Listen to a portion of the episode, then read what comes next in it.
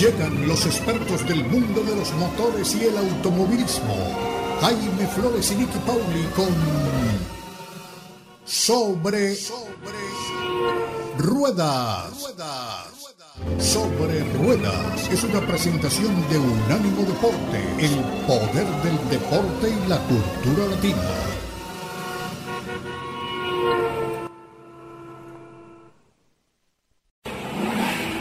Sobre Rueda. Sobre Rueda. El programa donde rugen los motores. Todo bajo la lupa especializada de Jaime Flores y Nicky Paul. Con todo el análisis sobre el automovilismo en el mundo y la industria automotriz. Unánimo Deportes presenta Sobre Rueda. Sobre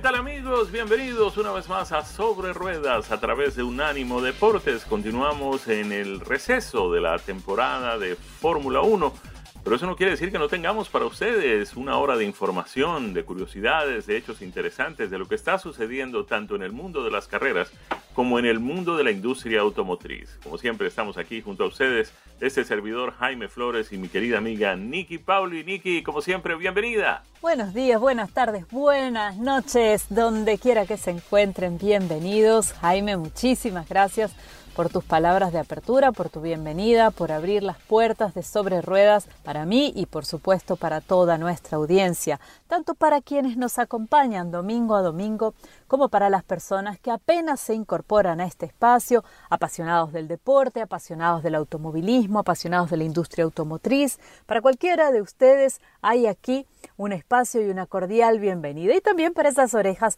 un poquito curiosas que dicen de qué se trata este programa, quiero saberlo. Pues para todos ellos vamos a estar hablando de Fórmula 1, de automovilismo y por supuesto de la industria automotriz. Veníamos conversando en días pasados, la Fórmula 1 está en este parón de mitad de temporada, algo que hacen desde hace algunos años a esta parte, sobre todo desde que el calendario comenzó a crecer tanto y a incorporar tantas carreras que eh, con 23 pruebas pautadas estaban este año, aunque se van a celebrar 22 apenas por eh, que el Gran Premio de Rusia no se celebra. Eh, es un calendario muy largo y el peso de tanta movilidad entre continentes, no solo para los pilotos, sino principalmente para las escuderías, para los miembros de las escuderías, la gente que trabaja en la parte de mecánica, de relaciones públicas, de ingeniería, de comunicaciones, la carga es realmente muy pesada. Eh, quizás en el, en el caso de los pilotos a veces podemos pensar, eh, bueno, entre carrera y carrera quizás tienen un tiempo, su principal función es entrenar, estar listos, pero también tienen una agenda ajetreada con presentaciones de, de publicidad, de relaciones públicas, de diferentes aspectos que están alrededor de las carreras en el caso de la gente que trabaja en la parte mecánica, la parte de, desarrollo del vehículo, no paran, no paran prácticamente nunca.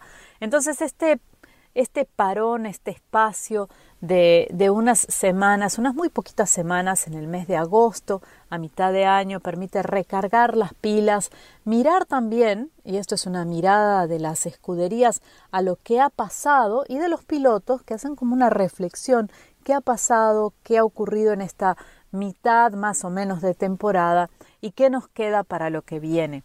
Para los equipos es momento de decisiones, porque muchos de ellos deciden en este punto qué hacemos. ¿Nos concentramos en el auto de la próxima temporada o eh, introducimos mejoras o paquetes eh, novedosos a partir del retorno a las pistas a finales del mes de agosto, principios del mes de septiembre. Entonces es un momento delicado de alguna manera porque a partir de aquí se definen muchas cosas y muchas cosas ya se han ido definiendo sobre todo en el mercado de pilotos, que es un mercado que particularmente ha estado muy pero muy agitado el fichaje de Fernando Alonso por Aston Martin, el anuncio de Piastri que no iba a correr con Alpine sustituyendo a Fernando Alonso, el anuncio del retiro de Sebastián Vettel de la categoría, todos estos son elementos que han activado, han encendido este mercado de pilotos y la movilidad no se ha hecho esperar. En el caso de Alpine, como venimos conversando, la marcha de Alonso, el que Piastri les haya dicho, uno de sus pilotos, digamos, de, escuela dentro de, la escudería, que contaban con que él, si Fernando no estaba, él era el que, el que iba a estar allí, una especie de piloto de, reemplazo, de piloto que viene en ascenso. Eh, y Piastri les dijo, ustedes no me firmaron antes de que se venciera esa opción de contrato que tenían, que em, caducaba el 31 de julio a medianoche, de modo que él dijo, yo no tengo nada firmado con ustedes y no me quiero quedar y me voy. esto ha dejado a Alpine sin uno de sus pilotos para la temporada 2023. De momento está confirmado Esteban Ocon, pero no tienen eh, a ningún otro. El equipo pareciera, o al menos es lo que dice públicamente, estar muy tranquilo porque aseguran sus directivos que tienen hasta por lo menos 14 pilotos interesados en ocupar esa silla. Eh, lo que hay que ver en este caso es que no solamente estén interesados en ocupar esa silla, sino que tengan el maletincito con el patrocinio y el dinerillo para poder subirse a bordo del monoplaza. En el caso de Alfa Tauri, Yuki Tsunoda termina contrato a fines de este año y por el momento ninguno de los dos, ni el equipo ni el piloto, se han manifestado al respecto. Tsunoda sí decía en estos días a que él estaba muy tranquilo, eh, que no le preocupaba su permanencia en la Fórmula 1 y esto, eh, por supuesto, dispara los rumores de que ya estarían en conversaciones y estaría segura esa butaca para él em, que no se iría mm, del equipo. Habrá que ver realmente si esto se concreta.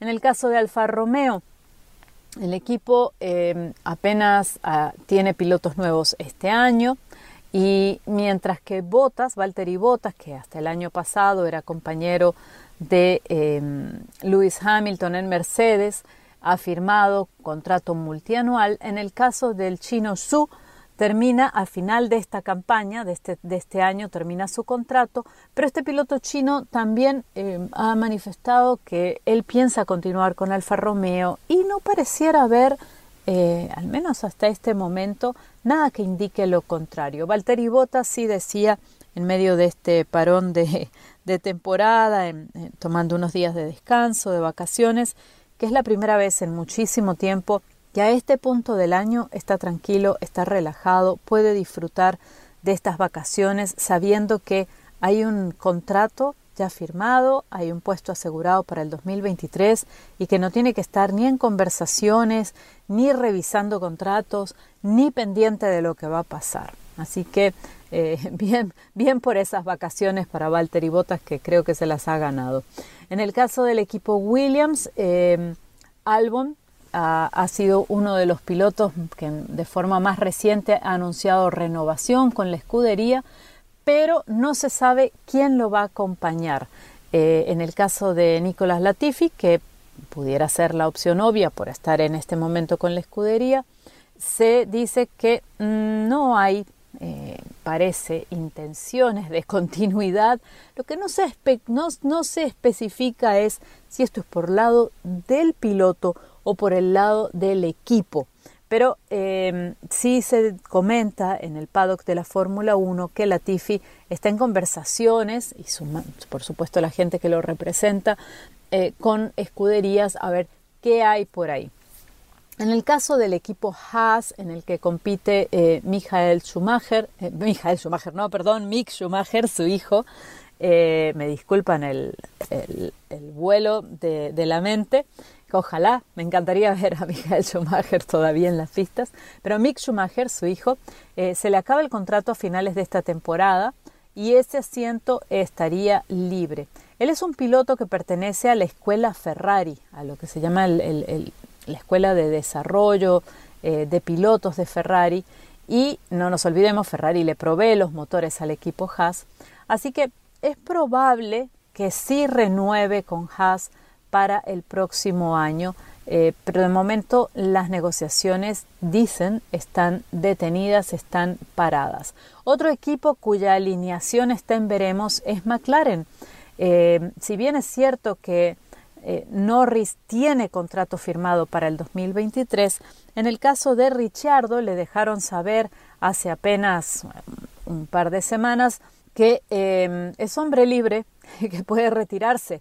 El tema es que Richardo tiene eh, firmado contrato con el equipo hasta finales del 2023.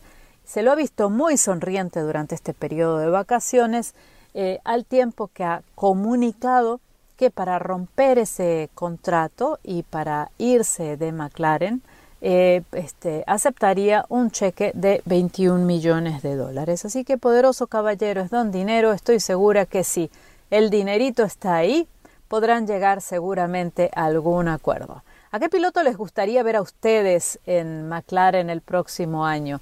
Eh, si tienen alguna preferencia, me pueden dejar sus comentarios, por supuesto, en arroba media racing en Twitter y la semana que viene los estaremos comentando. Nosotros ahora vamos al corte comercial y cuando regresemos voy a pasar al tema de industria y les voy a estar contando eh, qué vehículo he venido manejando recientemente. Uno que de verdad me encantó y que, bueno, me da muchísimo gusto tener la oportunidad de presentarlo a ustedes. Así que cuando regresemos les cuento de qué se trata. Y aquí estamos en nuestro segundo segmento, nuestra segunda vuelta a este circuito llamado Sobre Ruedas por Unánimo Deportes, aprovechando que en las pistas la acción de la Fórmula 1 está en silencio en estos momentos, que no tenemos carreras.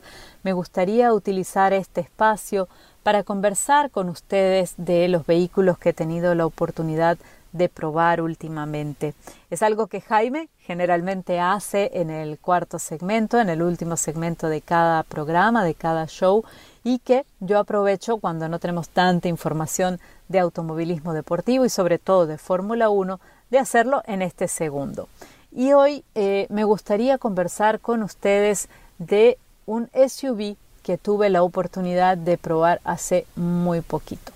Es uno que eh, al verlo y al verlo sobre todo de perfil, ni, hablar de frente, pero al verlo de perfil uno distingue eh, con mucha exactitud a qué familia pertenece. Les estoy hablando del Infinity QX50, un SUV que fue rediseñado completamente en el 2019 y que en 2022 presenta algunas novedades en materia de tecnología. Uno pudiera pensar que en el mundo de los SUV, es todo más o menos igual.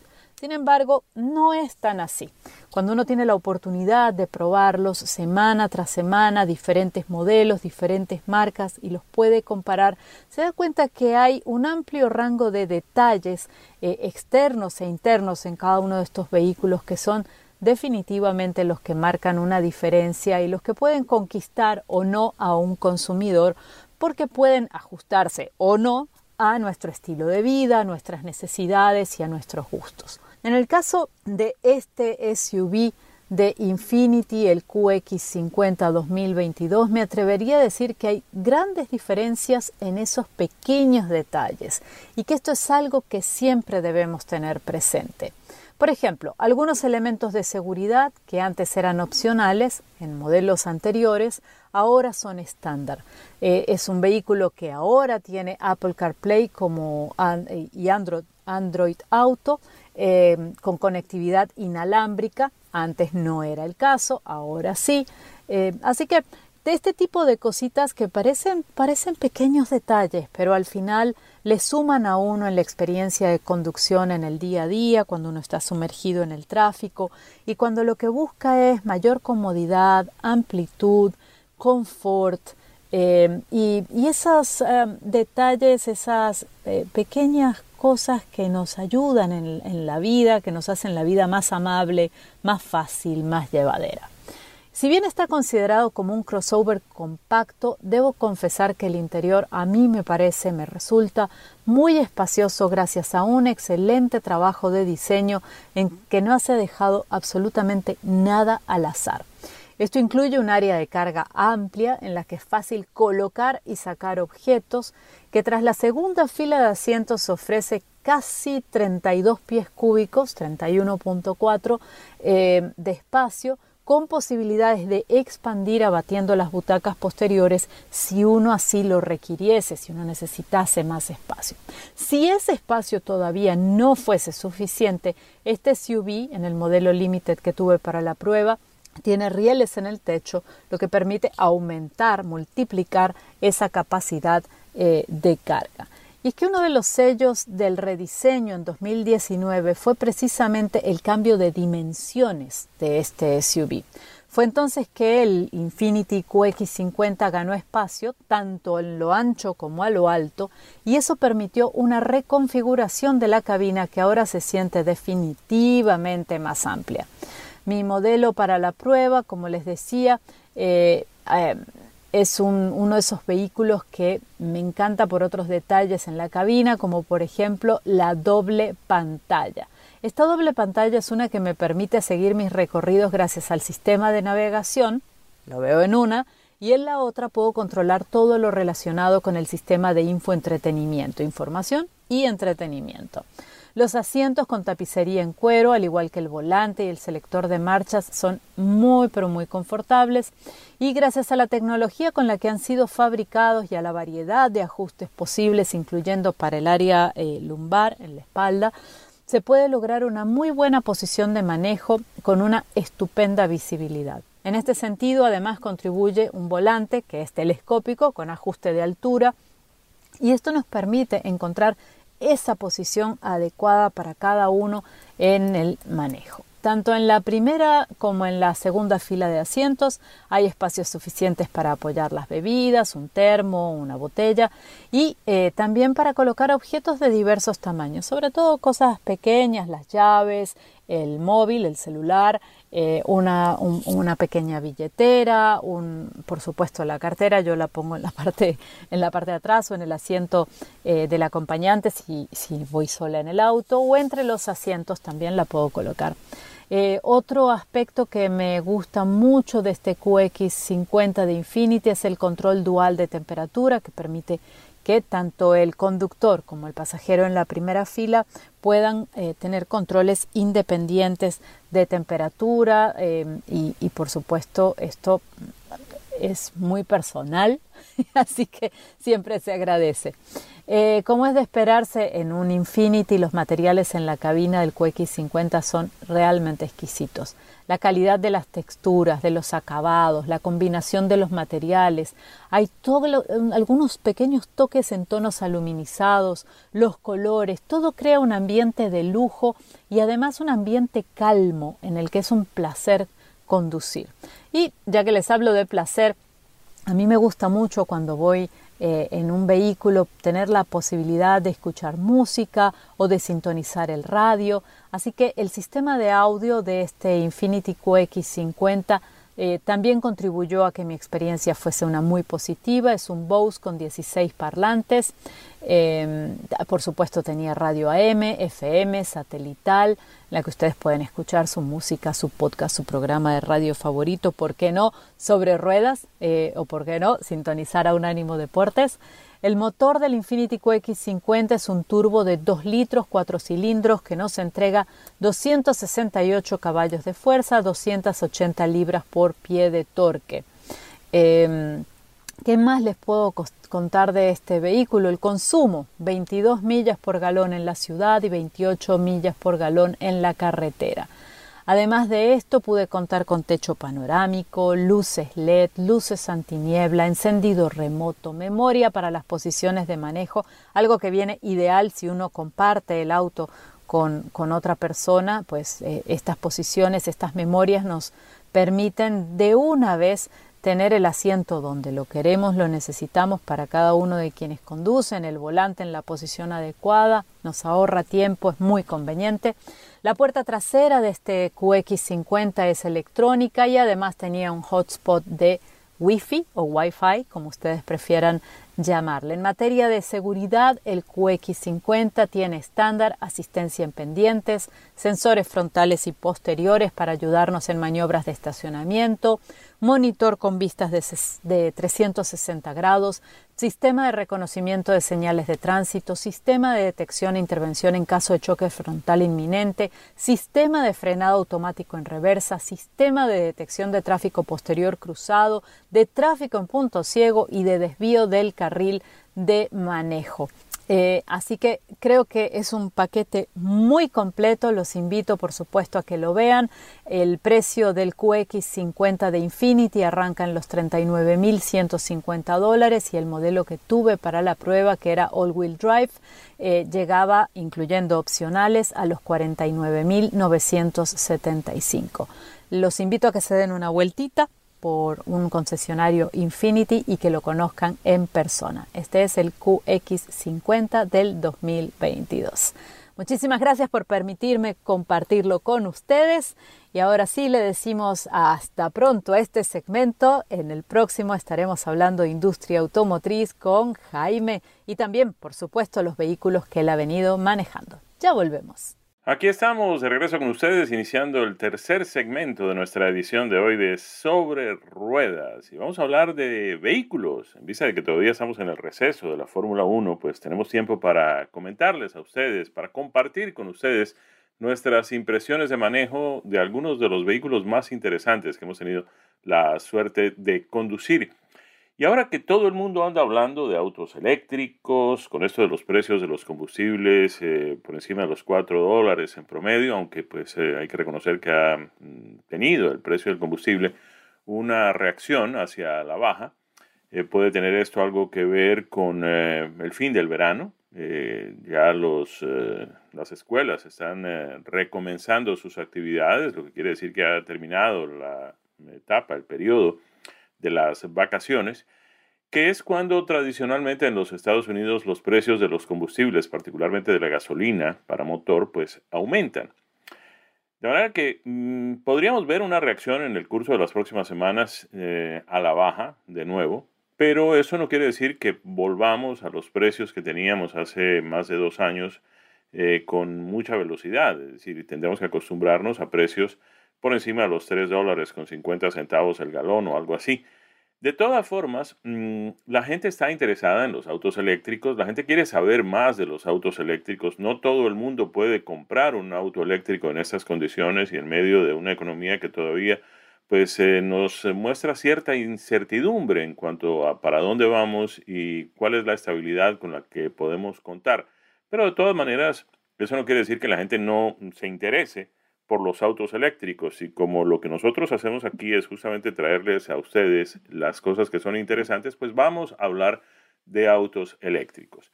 Entre los autos eléctricos hay uno que particularmente me ha llamado muchísimo la atención en las últimas semanas y es el Kia EV6. Es un vehículo que nada tiene que envidiarle a los eléctricos más costosos y de mayor prestigio y cuando hablamos de costosos y prestigio en autos eléctricos tenemos que referirnos naturalmente a Tesla, que de alguna forma ha sido la compañía pionera en esto de los autos eléctricos. No es que haya sido la primera que los hizo, ya había autos eléctricos mucho antes de que el señor Elon Musk decidiera meterse en el negocio de la industria automotriz, pero sí hay que reconocer que fue Tesla la compañía que logró eh, mm, poner en el mercado, posicionar, para usar la palabra que le encanta a la gente de la mercadotecnia, posicionar el producto en el mercado. Fue Tesla el primer auto eléctrico que comenzó a venderse eh, con ciertos volúmenes, aunque pues también hay que reconocer que tampoco era la idea de Tesla producir grandes y grandes cantidades de vehículos. Eh, de hecho, comenzaron con una planta en California, ya tienen varias plantas en los Estados Unidos y en el resto del mundo, se mudaron a Texas como compañía, en fin. Pero no íbamos a hablar de Tesla, íbamos a hablar de Kia, íbamos a hablar del EV6, que es un producto de excelentes calidades de la marca coreana Kia. Tiene su semejanza con otros productos de su compañía hermana, la compañía Hyundai, particularmente en lo que tiene que ver con el Ionic o Ionic 5. Pero este EV6 es un vehículo muy particular. Es un sedán de cuatro puertas con capacidad para cinco pasajeros no es exactamente un vehículo compacto. No podríamos decir que se trata de un vehículo compacto, pero podríamos decir sí que es un vehículo de tamaño mediano. Tiene una autonomía con sus baterías completamente cargadas de 310 millas y además posibilidades de cargarse mucho más rápidamente que los demás vehículos gracias a lo que ellos llaman la arquitectura de 800 voltios. Miren ustedes que cuando empezamos con todo esto, pues los, no había estaciones de carga los vehículos no traían estaciones, eh, sistemas de carga pues eh, más rápida. Nos tocaba cargar los vehículos conectándolos en, la casa. De hecho, yo conectaba, cuando me llegaban vehículos eléctricos, eh, conectaba el sistema de carga en el mismo mm, punto donde conecto para fin de año las decoraciones de Navidad. Eran 110 voltios y la carga a veces tardaba de 10 horas para arriba. Hoy en día que tenemos ya un sistema de 220 voltios, podemos contar con que la carga en un vehículo para una autonomía de cerca de 300 eh, millas puede estar cerca de las 5 o 6 horas, pero ya hay sistemas de 400 voltios que pueden cargar estos vehículos muchísimo más rápidamente en cuestión de un par de horas. Inclusive uno puede obtener 60 o 70% de la carga en menos de una hora. Pero ya nos están hablando de 800 voltios. Eh, esto pues podría ser una carga muchísimo más rápida. Y lo que estamos buscando, o lo que los fabricantes de vehículos eléctricos están buscando, es que la experiencia de recargar las baterías sea algo muy similar a lo que tenemos que hacer cuando vamos a llenar el tanque de gasolina de nuestro automóvil convencional. Es decir, que no tengamos que dedicarle a eso mucho tiempo. Primero porque no hay muchas estaciones de carga eléctrica todavía en el país. No hay, ni se compara la cifra de estaciones de carga eléctrica con la, cantidad de estaciones de gasolina que tenemos en los Estados Unidos. De manera que pues todavía estamos con un espacio grande para, para mm, pues mm, crecer en esto de los sistemas de carga. Eh, hay mm, diferentes tipos de baterías para este Kia EV6 eh, podríamos estar hablando de diferentes potencias como resultado de estas baterías. Eh, cuando el eh, vehículo es de tracción en las cuatro ruedas, como es el caso de que manejamos, la mm, potencia podría estar entre las 167 y los 576 caballos. El que manejamos era el más potente de todos ustedes. Imagínense, 576 caballos en un vehículo eléctrico con esa torsión inmediata que producen, pues le permite a acelerar de 0 a 60 millas en menos de 3.5 segundos. La cabina de este Kia es absolutamente excepcional en materia de lujo y sofisticación, materiales acabados con materiales de primerísima calidad. Eh, todos los sistemas eh, de integración mm, electrónica con los sistemas de comunicación, con los teléfonos celulares, con las plataformas de Apple CarPlay, de Android Auto y todo eso está disponible en este vehículo, este Kia EV6. Es apenas, digamos, el punto de partida de Kia con los vehículos eléctricos, aunque ya hay algunos modelos en sus eh, mm, versiones eh, eléctricas de los más compactos.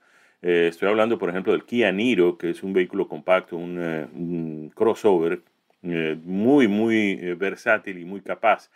En materia de precios todavía estamos un poco elevados en materia de autos eléctricos. Este Kia EV6 eh, de alguna manera viene siendo considerablemente más económico que otros vehículos que ofrecen básicamente las mismas prestaciones y los mismos niveles de lujo y sofisticación. Pero este Kia EV6 comienza en 42.695 dólares en la versión Light y puede llegar a 57.115 en la versión GT Line con tracción en cuatro ruedas que fue justamente la que tuvimos la suerte de conducir.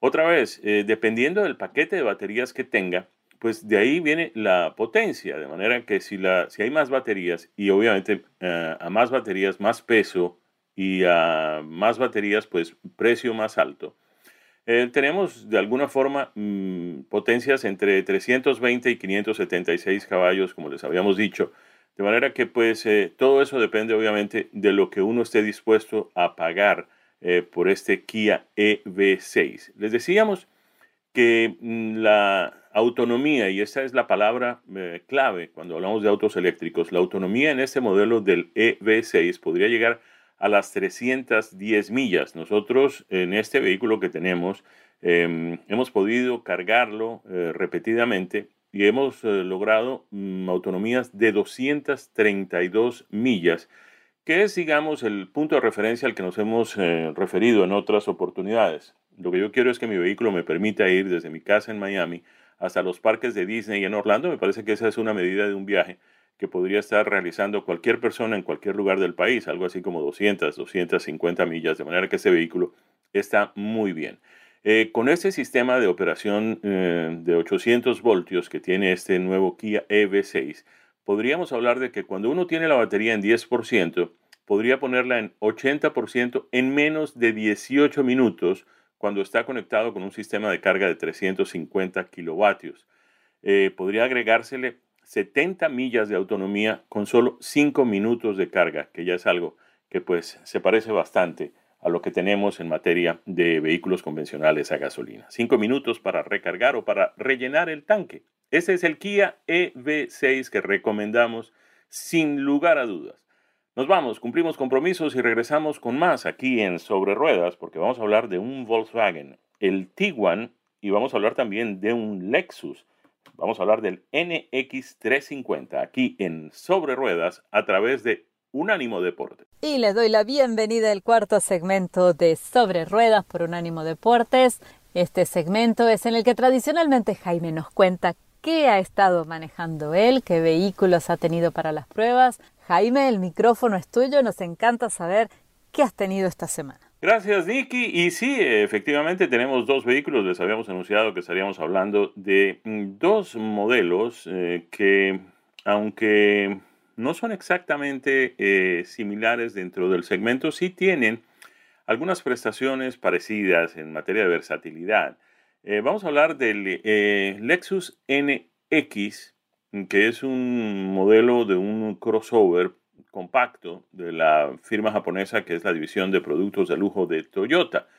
Este NX eh, vendríamos a mm, compararlo con su hermano o su pariente muy cercano que es el Toyota RAV4, es un crossover pequeño lo vamos a comparar con, o lo vamos a, hacer un paralelo, porque realmente no se trata de comparar. Comparar significa decidir cuál es mejor y cuál es peor. Y eso realmente lo vamos a dejar a criterio de nuestros oyentes, como lo hemos hecho siempre. Siempre repetimos, no, no tienen que creernos a nosotros. Vayan al concesionario, pidan una prueba de manejo, eh, siéntense en el vehículo, llévenlo a la calle por unos minutos, eh, sientan si efectivamente es lo que ustedes están buscando. Y en este caso el paralelo es entre el Lexus NX y el Volkswagen Tiguan en su versión R. Pues bien, este mm, Lexus NX del que ya habíamos venido hablando, pues se compara con productos similares de otros fabricantes y al mismo nivel de lujo, prestigio y precio que por decir algo el Audi, el Q3, el BMW en su versión X1 y el modelo GLA de Mercedes-Benz. Pues bien, comencemos por el precio. En el caso del NX, pues hay dos eh, motorizaciones, eh, la 250 y la 350, los modelos 250 y 350, más adelante les daremos detalles, cuál es la diferencia entre los motores del uno y del otro. El 250 comienza con un precio de 39.425 dólares, es el precio sugerido al comprador, pero podemos llegar inclusive al 450 y cuando dije que había dos motorizaciones se me olvidó que también está la 450, que es además una versión híbrida. Entonces tenemos 250, 350 y 450 en el modelo NX de Lexus. Los dos primeros, 250 y 350, son motores de combustión interna a gasolina convencionales y el caso del 450 pues es una versión híbrida. Ese 450 en la versión F Sport puede llegar a los 58.475 dólares. Vamos a concentrarnos en el 350F Sport, que fue el que tuvimos el eh, privilegio de conducir por estos días. Este tiene un precio básico sugerido al comprador de 48.125 dólares. Este modelo, el 350, viene con un motor turbo cargado de 4 cilindros, 2.4 litros de desplazamiento que entrega 275 caballos de potencia.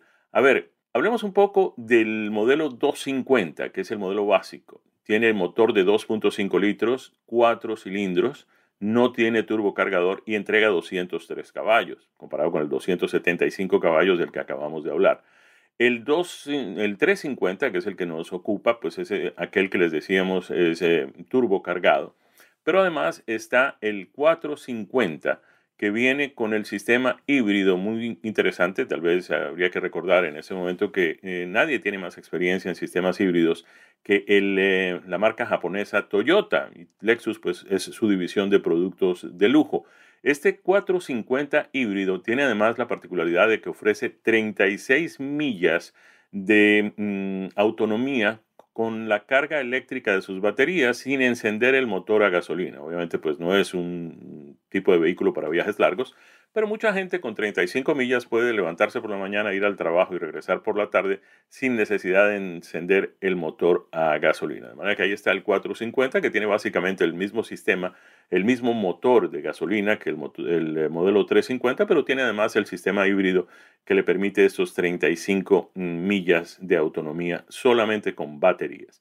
En el caso del 350 que manejamos, tiene una aceleración de 0 a 60 millas en 6.6 segundos. Muy cómodo, muy interesante, muy lujoso, como todos los productos de Lexus.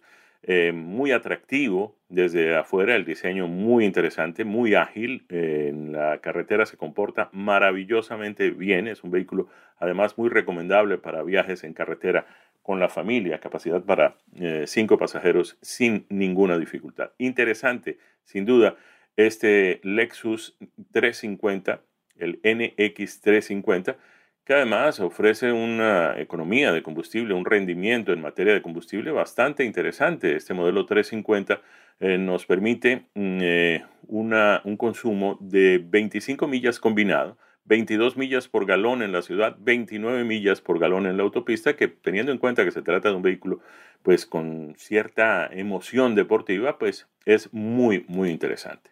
De este Lexus NX 350 pasamos al Volkswagen Tiguan. El Volkswagen Tiguan es el crossover compacto de la marca alemana que como ustedes lo saben, pues viene en diferentes versiones, ha venido también eh, desde hace ya varias generaciones eh, atrayendo un segmento significativo del mercado. Compite, eh, mm, pues obviamente con el Lexus también, pero pertenecen a categorías diferentes desde el punto de vista de precio y de nivel de prestigio.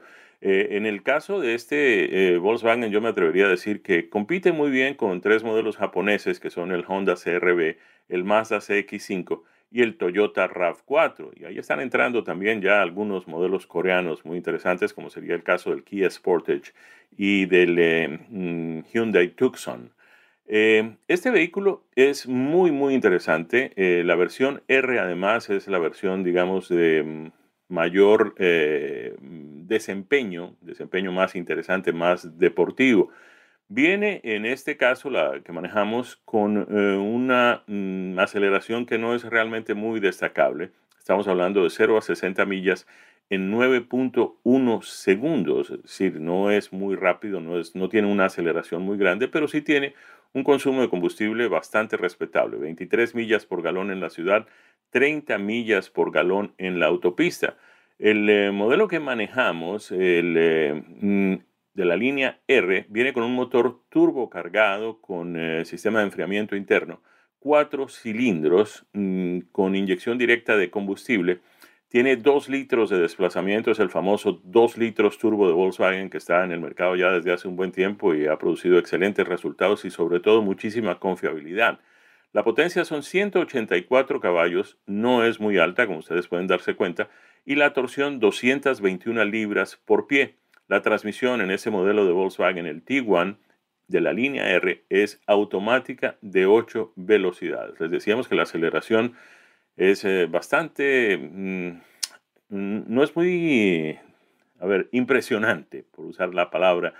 9.1 segundos de 0 a 60 millas, velocidad máxima 125 millas por hora y nos impresionó sí su capacidad de frenado con 70 millas de velocidad el vehículo puede mm, frenar hasta el punto de reposo en apenas 188 pies. Con estos eh, dos modelos, el eh, mm, Lexus NX350 y este Volkswagen De la línea R, pues estamos eh, llegando al final de nuestra emisión de hoy de Sobre Ruedas. Les eh, extendemos de nuevo una invitación muy cordial para que estén de nuevo con nosotros la próxima semana. Tendremos más vehículos, todavía estaremos en el receso de la Fórmula 1, pero tendremos para compartir con ustedes impresiones de manejo de otros vehículos aquí en Sobre Ruedas a través de un ánimo Deportes. A nombre de nuestro equipo, Daniel Forni en la producción y los controles, Nicky Pauli y este servidor Jaime Flores en los micrófonos, les deseamos un feliz resto de fin de semana y una semana muy productiva.